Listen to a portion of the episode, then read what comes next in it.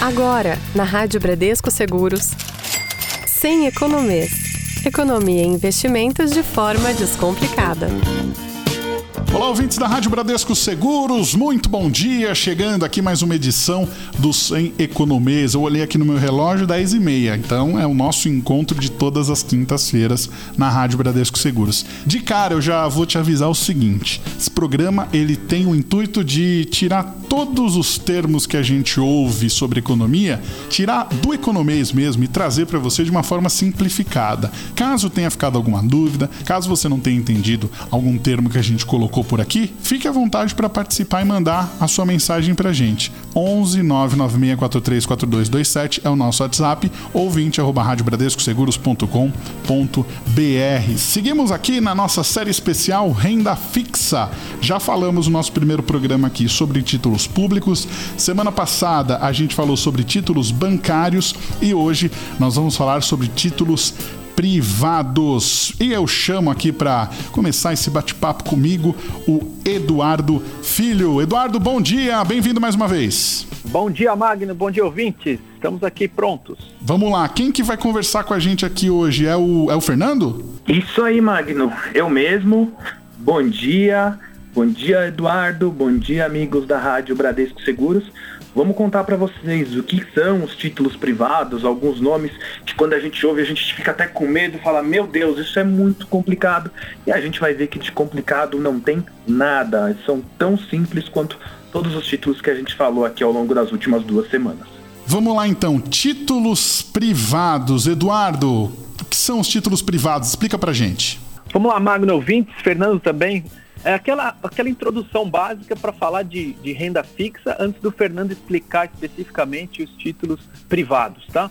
É, lembrando que a relação é aquela, o investidor ele coloca o seu dinheiro em algum lugar e esse tomador de recursos vai pagar esse dinheiro de uma forma remunerada, tá? E essa característica importante desse mercado de renda fixa é que no início você já sabe de saída quais serão ou quais serão os rendimentos, seja no pós-fixado ou no pré-fixado.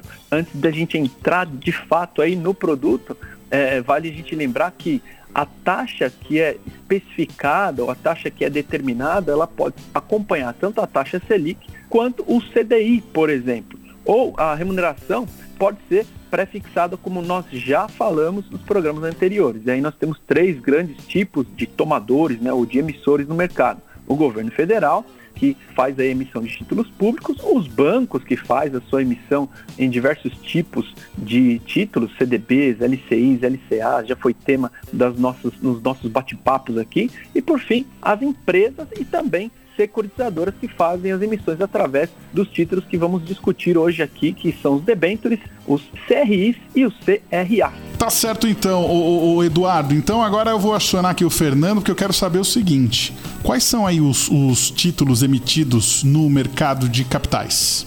Magno Edu são alguns títulos, o Edu já comentou alguns deles, e são sobre esses três que a gente vai falar aqui ao longo de hoje, que são as debentures, os CRIs e os CRAS. Vamos explicar a debenture primeiro, que apesar desse nome pomposo, as pessoas falam, nossa, eu estou investindo em debentures. O que é uma debenture? Tem um nome bem difícil, mas é um conteúdo muito simples. Da mesma forma que a gente estava explicando lá sobre renda fixa, a gente está falando que renda fixa é um empréstimo que você faz para uma pessoa. A debenture é exatamente isso. É você, investidor, emprestando recurso para uma empresa, para uma empresa SA. Que tipo de empresa pode ser essa? Podem ser várias. Podem ser uma concessionária de rodovias, podem ser uma concessionária de energia elétrica, Tá? E aqui no Brasil, a gente tem um benefício muito específico para essas debentures. Quais são? Empresas que emitem debentures com finalidade de investimento em infraestrutura, tecnologia, pesquisa ou inovação, elas serão isentas do pagamento de imposto de renda para a pessoa física. Ou seja, você, pessoa física, que investe numa debenture de uma concessionária de uma rodovia ou de energia elétrica, você terá isenção dos seus rendimentos é, no vencimento da operação, no vencimento do seu investimento. Vamos lá então, falamos aqui das debentures, agora explica pra gente o CRI e o CRA. Magno, o CRI e o CRA, eles já são produtos um pouco mais sofisticados e até dif difícil explicar. Como a gente está aqui no Sem Economês, eu vou tentar transformar isso da melhor forma possível para vocês entenderem. Certo. CRI vem da sigla de Certificado de Recebíveis Imobiliários. São títulos emitidos por uma securitizadora. Quando você fala em securitizadora, já vem essa palavra difícil, essa palavra feia, mas eu vou tentar explicar para vocês. A securitização é um processo muito parecido com uma espécie de terceirização. Mas terceirização do quê? De uma dívida. Então vamos por partes. Vamos pensar num banco. Ok. Um banco ele empresta recursos para clientes, pessoas físicas, comprarem seus imóveis, comprarem suas casas através de créditos imobiliários. Então a pessoa física ela vai ter um compromisso de pagar todo mês ali para o banco em até 15 anos, 20 anos, 30 anos, de acordo com o contrato de crédito imobiliário que ela fizer. O que, que o banco pode fazer com essa dívida dessa pessoa física? Ele pode vender essa dívida para uma outra pessoa. Essa pessoa será a securitizadora. O banco antecipa esse recurso que ele receberia em 15 anos, em 30 anos e repassa o direito do recebimento para a securitizadora. O que, que a securitizadora faz por sua vez? Ela pega esse monte de dívida que ela comprou do banco e divide em pequenos pedacinhos. Cada pedacinho desse vai ser um certificado de recebível imobiliário que vai estar disponível para o investidor na outra ponta. Qual que é o grande benefício do CRI? Tá? O grande benefício do CRI é a isenção de imposto de renda. Hum, certo? entendi. O CRA, Magno, ele funciona da mesma forma, igualzinho. A diferença tá lá na ponta, lá no emissor. A gente não estava falando que o banco empresta para clientes no crédito imobiliário? O banco também empresta para pessoas que investem no agronegócio, com diversos motivos. Da mesma forma, o banco pega a toda aquela dívida e vende para uma securitizadora. Quando a securitizadora ela divide isso em pequenos pedacinhos, ela emite o CRA, o Certificado de Recebíveis do Agronegócio, que também é isento do pagamento de imposto de renda para pessoa física.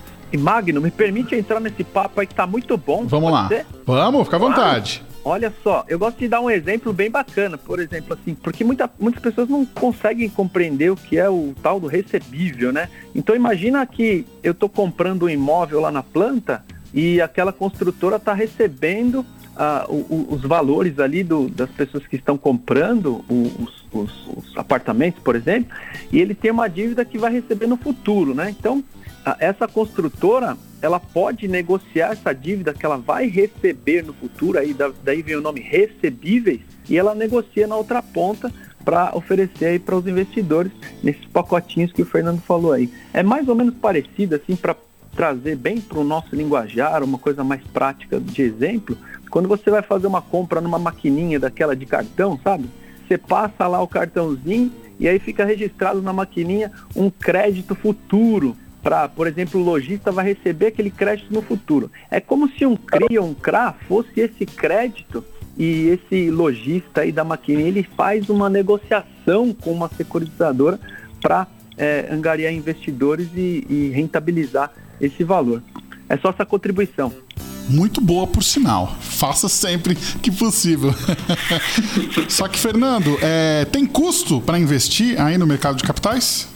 Zero custo, viu, Magno? É, investidor ele consegue comprar as debentures, os CRIs e os CRAS não pagando nenhuma taxa para as corretoras. Muito bem. E quais são aí, então, sei lá, quatro vantagens importantes de se investir no mercado de capitais? Vamos por partes aqui. Quando você fala de debentures, principalmente das debentures incentivadas, porque as demais debentures elas não contam com este benefício que eu vou falar aqui agora, tá? E todo CRI e todo CRA conta com esse benefício, que é a isenção de imposto de renda para pessoa física. Pessoa física que investir numa debenture incentivada, que investir num CRI, investir no CRA, vai ser isento do pagamento de imposto de renda. Outro baita de um benefício. E aí é um baita de um benefício já puxando também para uma outra coisa que a gente precisa falar agora. Retorno, tá? Os retornos dos CRIs, das debêntures incentivadas e dos CRAs, eles tendem a ser maiores do que os dos títulos bancários e dos títulos emitidos pelo governo federal. Mas por que que esse retorno ele tende a ser maior? Por causa do risco, tá? Quando você vai oferecer e vai conversar sobre esses títulos com o investidor, é importante deixar muito claro que esses títulos eles correm um risco de crédito, um risco de não pagamento um pouco maior do que é, um título emitido por um banco e um título emitido pelo governo federal. Primeira grande diferença, eles não contam com garantia do fundo garantidor de créditos, como a gente viu aqui no, no episódio anterior, como as LCIs, as LCAs e os CDBs, que contam com garantia do fundo garantidor de créditos, aqui as debêntures, o CRIs e os CRAs, eles não contam com essa garantia e, consequentemente, eles vão dar um retorno um pouco maior para o cliente no longo prazo. E outra vantagem, clara vantagem, é a diversidade de títulos de emissores. Então a gente tem diversas debêntures que a gente pode investir, de diversas empresas, com diversas de segmentos de atuação dessas empresas. Então a gente tem é, empresas de energia elétrica, empresas de saneamento, empresas de é, investimento em rodovias e concessão rodoviárias. Quando você vai olhar para o CRI, para o CRA, você tem empresas de beneficiamento de açúcar, de combustível, de cana, enfim, você tem diversas opções disponíveis na mesa para você investir em CRI, CRA e debentures. E claro que tem alguns riscos também, né? O, o Fernando, você estava falando aí é, de um deles, né? Que é a ah, não, que não há cobertura aí do fundo garantidor. Quais são os outros riscos que a gente tem que sempre deixar o nosso ouvinte atento? Exatamente. O primeiro risco que eu havia falado para vocês é o risco de crédito, que é literalmente o risco de uma determinada dessas empresas quebrarem. Esse risco, pessoal, dentro do mercado de capitais, ele é muito bem mensurado. Toda vez que você for investir numa debentures, essa debenture tem por obrigação divulgar qual que é a nota de risco de crédito desta, desta emissão. Mais uma vez, sem economês aqui. É literalmente a probabilidade de calote que essa emissão tem. Boa. Aqui na Ágora e no mercado de capitais como um todo, essa probabilidade de calote, de não pagamento, ela é muito, muito pequena, tá? E aqui a gente tem essa nota, não, essa, não só aqui, como no mercado financeiro inteiro, você tem essa nota de qualidade da dívida. Como que se chama essa nota de qualidade da dívida? Se chama rating, tá? Quanto melhor for o rating, quanto melhor for essa nota de crédito, menor a chance do, do não pagamento da dívida. Então o risco de crédito ele pode ser acompanhado por essa nota de rating, essa nota de crédito que toda a emissão tem. Outro risco, Magno, que o investidor ele precisa ficar muito atento é com relação ao risco de liquidez. O que, que é o risco de liquidez? É o risco de você ter que vender o seu investimento, você ter que se desfazer do seu investimento no meio do caminho, tá? Quando você vai falar para os títulos de mercado de capitais, a liquidez desses títulos é menor. O que, que significa dizer? Que se você tiver que vender isso daí, você vai ter que vender isso para um outro investidor. E pode ter dias que você não consiga encontrar um outro investidor para vender esse título. E um outro tipo de risco que a gente precisa falar aqui também é o risco de oscilação de taxa de juros, que é o risco de mercado. Também é um risco que estava presente lá nos títulos públicos e nos títulos privados e também se faz presente aqui no, no, nos títulos emitidos no mercado de capitais, que é o risco de oscilação de taxa de juros. Quando as taxas de juros sobem ou as taxas de juros caem, como que elas impactam os meus títulos é, privados é uma coisa que a gente tem que ficar muito atento também, viu, Magno? Muito bem, então. Fernando, Eduardo, mensagem final para vocês nesse nosso Sem Economias especial de títulos privados. Pessoal, títulos privados cabem no planejamento dos investidores, tá? Lembrando, esses títulos aqui, eles são títulos que são mais voltados para investidores que têm uma visão de longo prazo.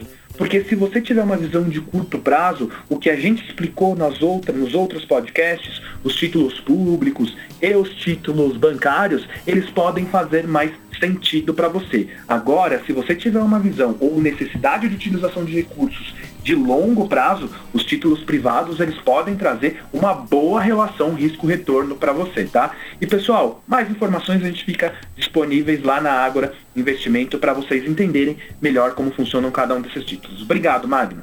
Magno, da minha parte, eu quero deixar registrado aqui que eu sou fã do Fernando, né? O cara manja muito e eu quero deixar um abraço aqui para todos os ouvintes também, para toda a galera aí da Rádio Bradesco Seguros e até a próxima. Muito bem, então, conversamos aqui com o Eduardo Filho e o Fernando Bueno, os nossos amigos da Ágora Investimentos. Se você ficou com alguma dúvida ou ficou interessado, entra lá no site deles, agorainvestimentos.com.br. Tem também o canal no YouTube onde você vai encontrar vários vídeos legais e explicativos para você poder entender um pouco mais sobre investimentos. O nosso programa de hoje, infelizmente, acabou. Quando o programa é bom, é assim, né? Ele passa rápido, a gente sempre fala isso na programação da Rádio Bradesco Seguros. Mas fica tranquilo, porque toda a nossa série especial fica disponível na nossa aba de podcasts e também no nosso Spotify. Fique tranquilo e compartilhe com todo mundo. Quando a gente espalha o conhecimento, mais gente é impactada e isso é ótimo. Bom, nosso programa volta na quinta-feira que vem, 10 e meia da manhã, aqui na programação da Rádio Bradesco Seguros. Você ouviu na Rádio Bradesco Seguros, sem economês. Sem economês. Sem economês.